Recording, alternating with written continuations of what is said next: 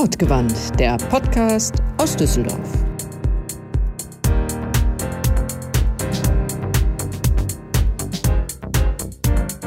Manchen Menschen hört man einfach gerne zu. Meistens sind es die, die lieben, was sie tun, ganz bei der Sache sind. Aus Überzeugung, aus Leidenschaft, warum auch immer. Mit diesen Menschen sprechen wir bei Wortgewandt. Wir, das sind Philipp, Shanti und Christiane. Mal, Shanti. Du hast eine Kuh bestellt, oder? Im Internet. Naja, zumindest ein Teil. Wie nur ein Teil? Eine dreieinhalb Kilo von der Kuh. Das ist jetzt, glaube ich, noch nicht eine ganze Kuh. Oh. Eine kleine ganze Kuh. Wieso, Nein, bestell, wieso bestellst du dir eine kleine ganze Kuh?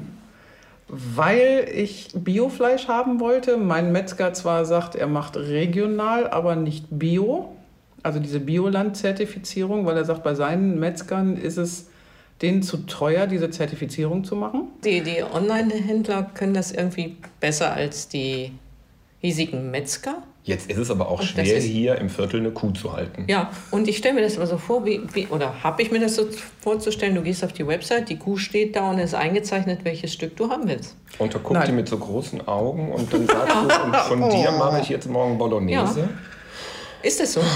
Naja, zumindest ist eine Grafik, wo mir angezeigt wird, wie viel von der Kuh schon verkauft ist. Und erst wenn die zu 100% verkauft ist, äh, Wird sie ausgeliefert, äh, geschlachtet? ja. Okay. Finde ich, also bei, bei allen Witzen, die man darüber machen kann, und ich könnte noch 20 mehr machen, finde ich das sehr gut.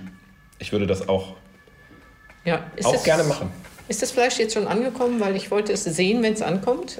Nein, es ist noch nicht angekommen, weil du würdest es sehen, da es ins Büro geliefert wird. Aber Okay, Bolognese bei lwp.com. Ja. Minus.com, Entschuldigung.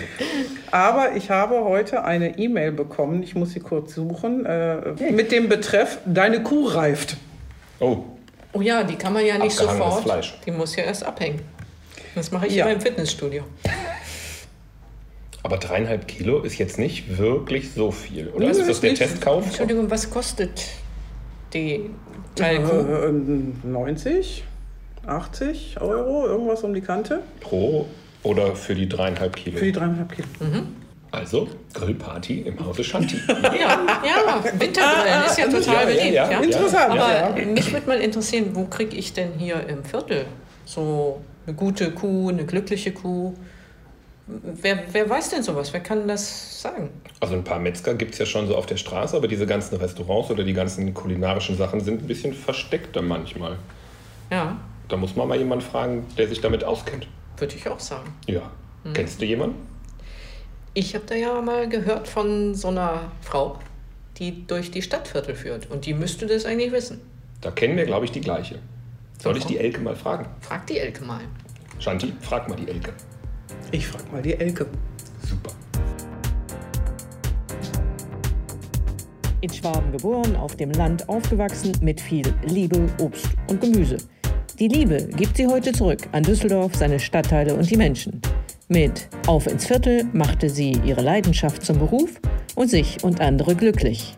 Herzlich willkommen bei Wortgewandt, Elke Wagner. Erstmal hallo, herzlich willkommen, Elke Wagner. Wir haben es ja im Vorspann schon gehört. Ursprünglich kommst du aus Schwaben. Schön, dass du die Zeit gefunden hast, mit uns zu sprechen. Danke, dass Ähm, ich kommen darf. Gerne. Ja. Ja, und ähm, wir möchten eigentlich zu Anfang äh, eines jeden Podcasts, einer jeden Folge, unserem Gast immer die gleiche Frage stellen oder die gleichen Fragen, eine Abfolge von Fragen, die da lautet, woher kommst du, wohin willst du und wie bist du hierher gekommen? Also, dass ich aus dem Schwabenland komme, das kann man vielleicht auch so ein bisschen zwischen den Zeilen raushören, weil ich kein akzentfreies Hochdeutsch spreche. Ich bemühe mich, dass ihr mich versteht.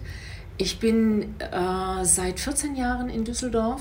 Mein, meines Mannes äh, wegen hierher gekommen. Mein Mann ist hier in Düsseldorf zuständig für das Trinkwasser. Aber ich muss euch gleich enttäuschen, mein Mann ist kein Düsseldorfer, er ist auch Schwabe aus Kirchheim-Teck. Ich komme aus Filderstadt, bin aber in Pliningen aufgewachsen, wo der Nelson Müller übrigens auch aufgewachsen ist.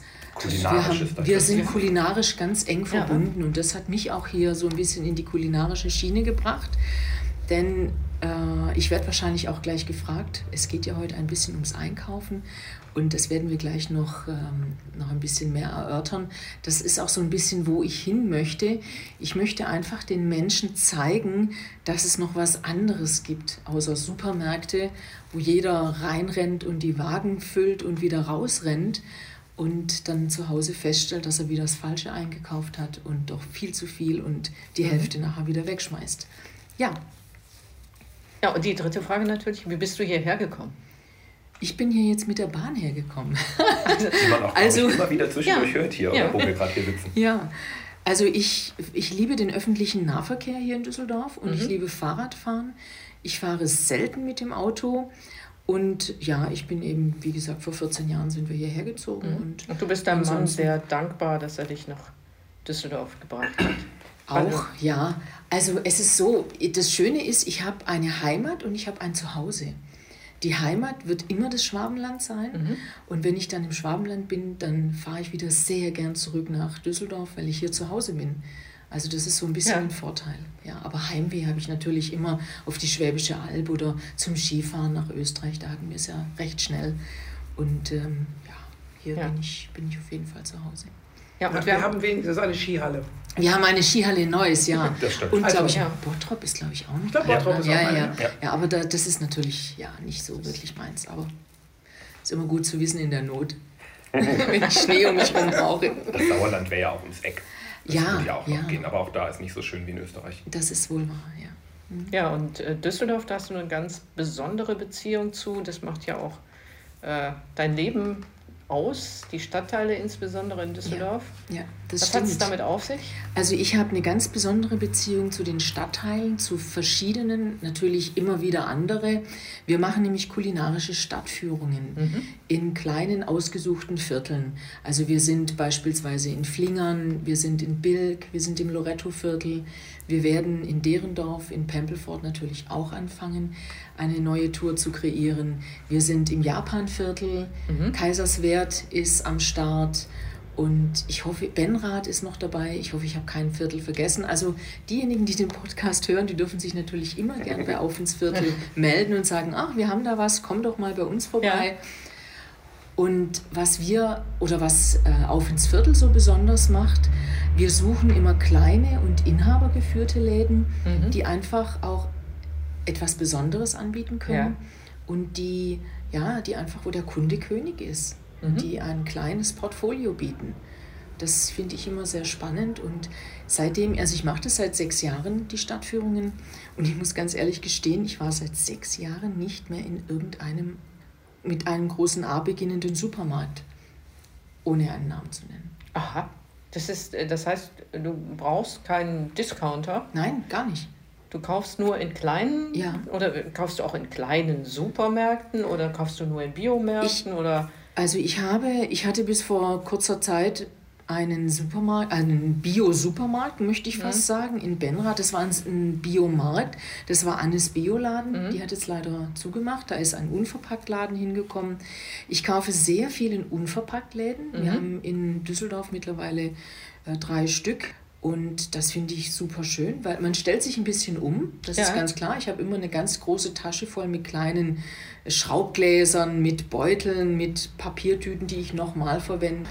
Und da kaufe ich dann eben das, was ich brauche. Und das brauche ich dann. Und das, was ich da nicht bekomme, das brauche ich einfach nicht. Also man stellt sich schon um. Und ich gucke überwiegend, dass ich Bio-Ware einkaufe, wenn es machbar ist.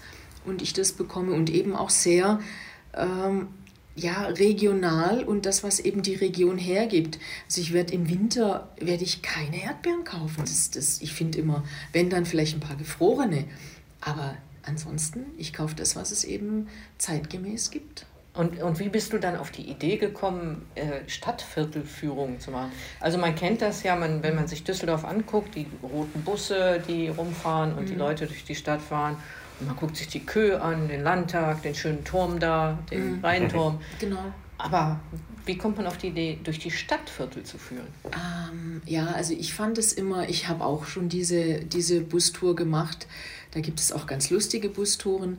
Und ich habe dann immer gedacht, boah, jetzt könnte ich einen Kaffee trinken. Oder oh, jetzt würde ich gern was essen. Und du hast ja nicht immer was dabei mhm. zum Essen. Oder du würdest dich gern irgendwo reinsetzen und dann weißt du nicht, ist das gut? Kannst du da reingehen? Was machen die? Was ist so besonders?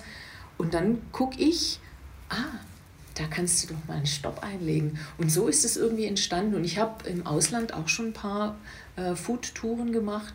Und ich fand es einfach immer, ich fand es immer, das lockert das Ganze ein bisschen auf. Weil wenn man gemeinsam unterwegs ist und auch gemeinsam was isst und was Neues entdeckt, auch kleine Läden, dann ist das irgendwie, das schweißt auch ein bisschen zusammen.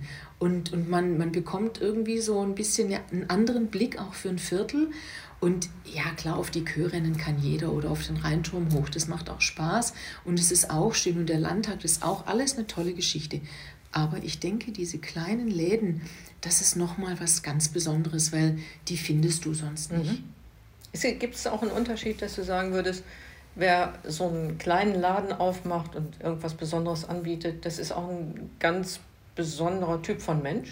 Auf jeden Fall. Die sind mega mutig. Weil mhm. überleg mal, du, du, ne, du kämpfst ja eigentlich jeden Tag aufs Neue. Zum einen, dass Kunden kommen, dass man dich findet.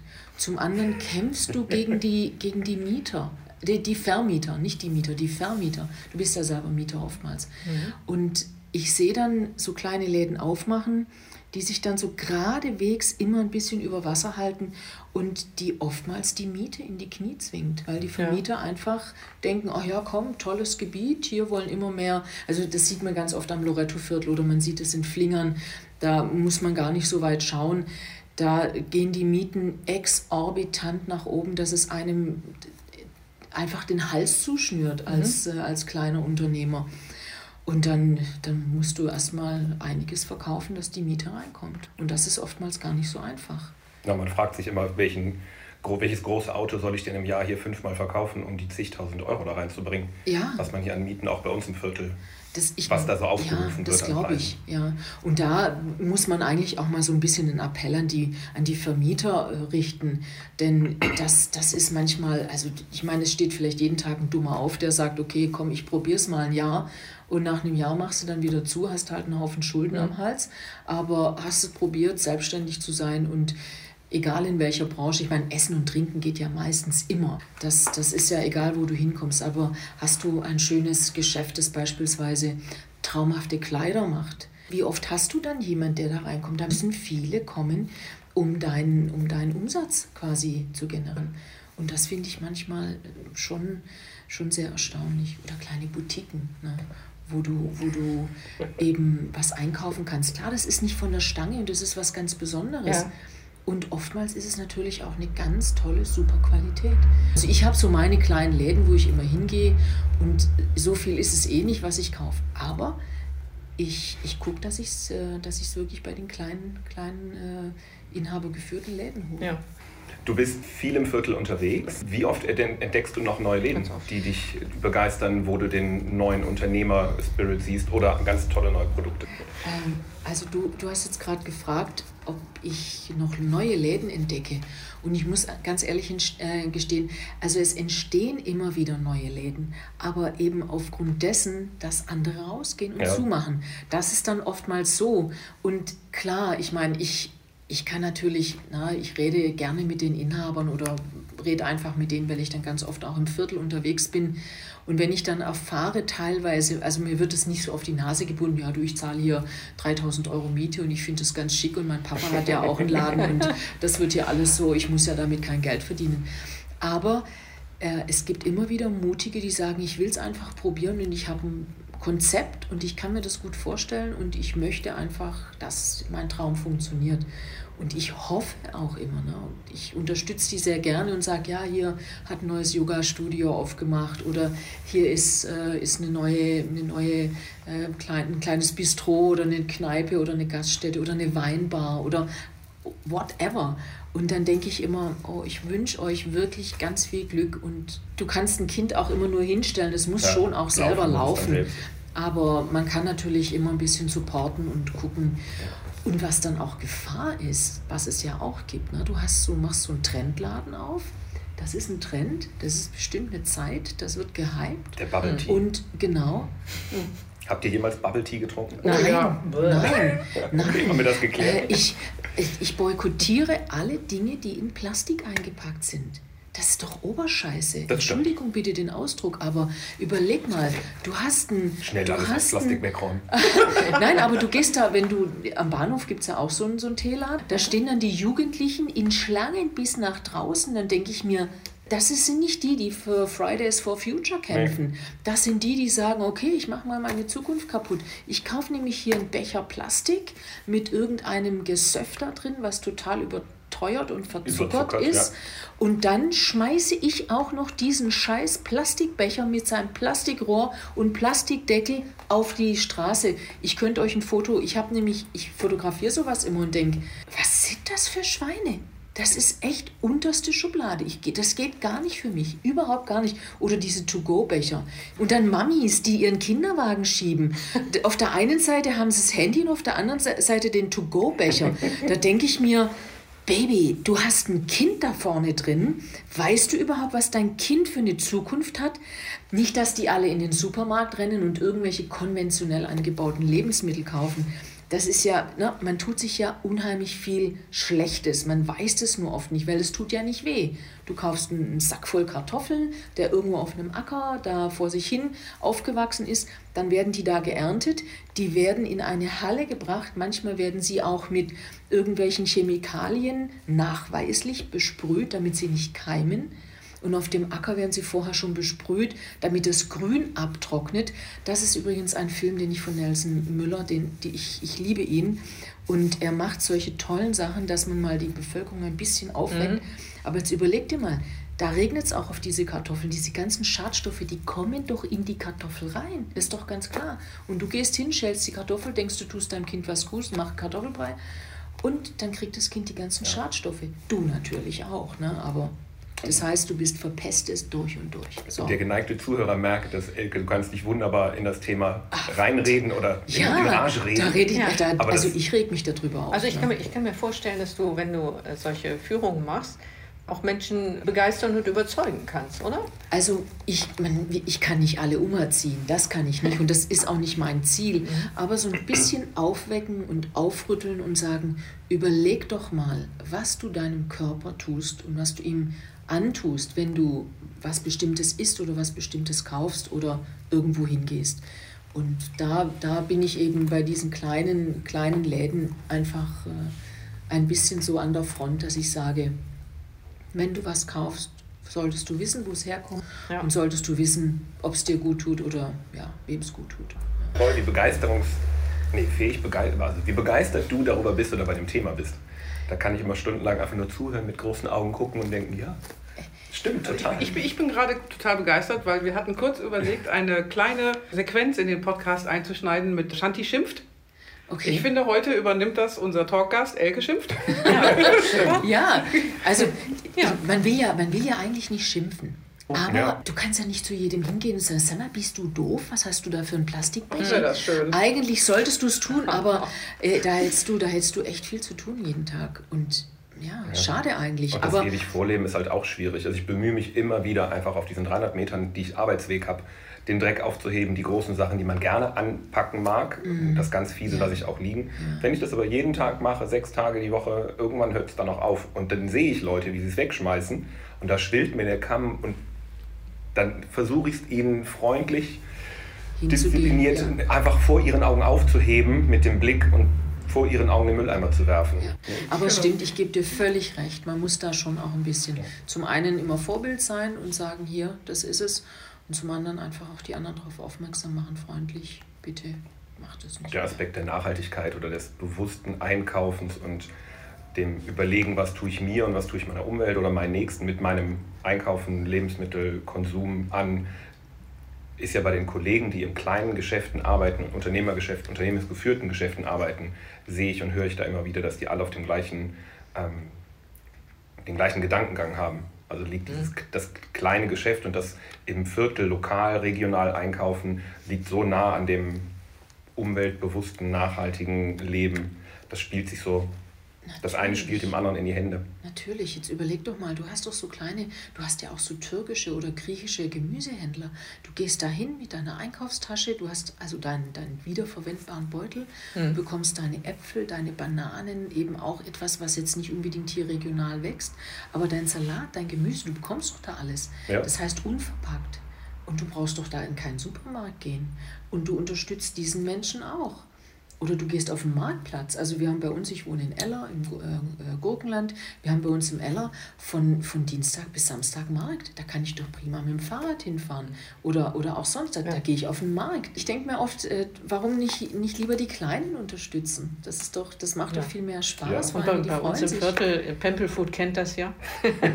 bei uns im Viertel sind auch viele, die, die ähm, kleine Läden haben oder kleine Restaurants, Weinbars, das Rheinton zum ja. Beispiel ja. oder Kate's Daily jetzt in der Duisburger Straße neu aufgemacht mit mhm. gesundem Essen. Mhm. Cool. Ähm, also es gibt wirklich, glaube ich, unendlich viele. Die Barriques kann man nennen, die äh, auch ja, ganz engagiert ganz bei der Sache sind.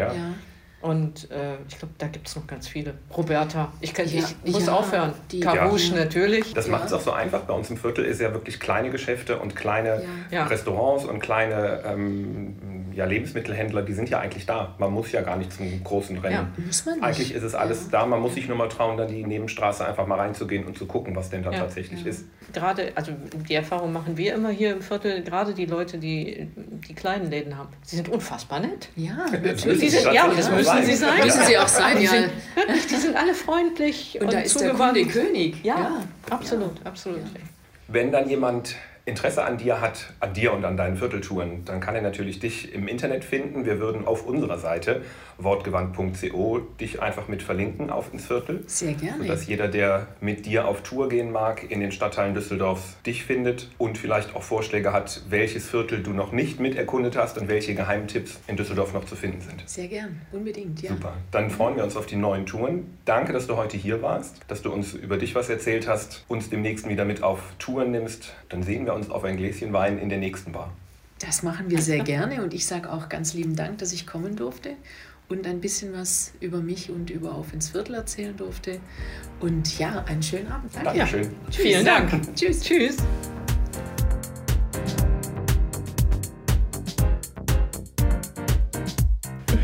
Ja. Ja, und weißt du jetzt, wo die Kuh herkriegst, Shanti? Nicht wirklich, aber zumindest war es ein sehr interessantes Gespräch. Wir wissen auch, wohin wir essen gehen können, bis deine Kuh da ist und bis wir das Grillfest bei euch haben. Ja. Du weißt schon, dass ich nur einen Balkon habe und der nicht groß ist. Das ist nicht schlimm. Hauptsache der Grill passt drauf. Wir essen drin. Ja, also dreieinhalb Kilo können ja auch nicht so viel Grill sein. Nee. Ach, wir, wir kommen okay. dann wohl mit Anhang. Ne? Wir können nicht immer nur ne, alleine. Und deswegen kannst du uns insgesamt zu viert durchführen.